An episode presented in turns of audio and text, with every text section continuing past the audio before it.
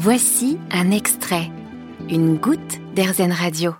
Un refuge destiné aux renards qui ne peuvent plus vivre à l'état sauvage, c'est le projet porté par l'association Le Clos des Renardises en Dordogne.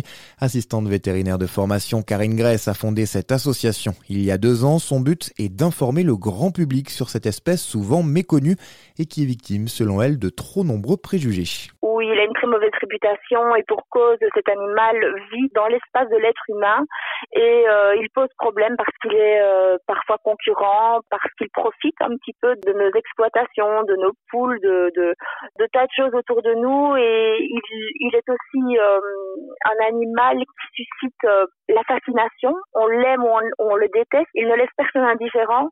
Et, mais je pense qu'il il a tout à gagner, enfin on nous avons tout à gagner en, en, essayant de le connaître mieux. Il est aussi l'ambassadeur de toutes ces espèces qui dérangent comme les, les mustélidés, donc les fouines, les martres, les belettes, euh, tous ces animaux qui vivent la nuit, qui ont une connotation euh, de nuisible, alors qu'en termes de biodiversité, nuisible n'existe pas.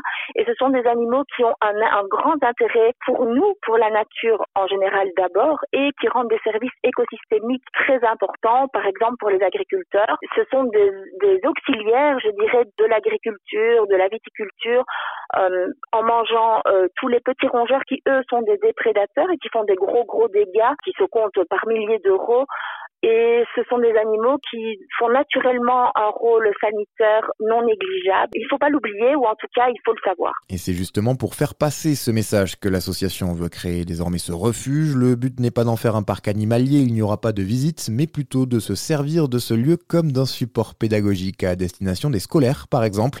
Le refuge devrait ouvrir ses portes d'ici la fin de l'année 2022. Il accueillera dans un premier temps six renards dont le retour à la vie sauvage n'est pas possible car ils ont été blessés ou alors trop imprégné de l'humain.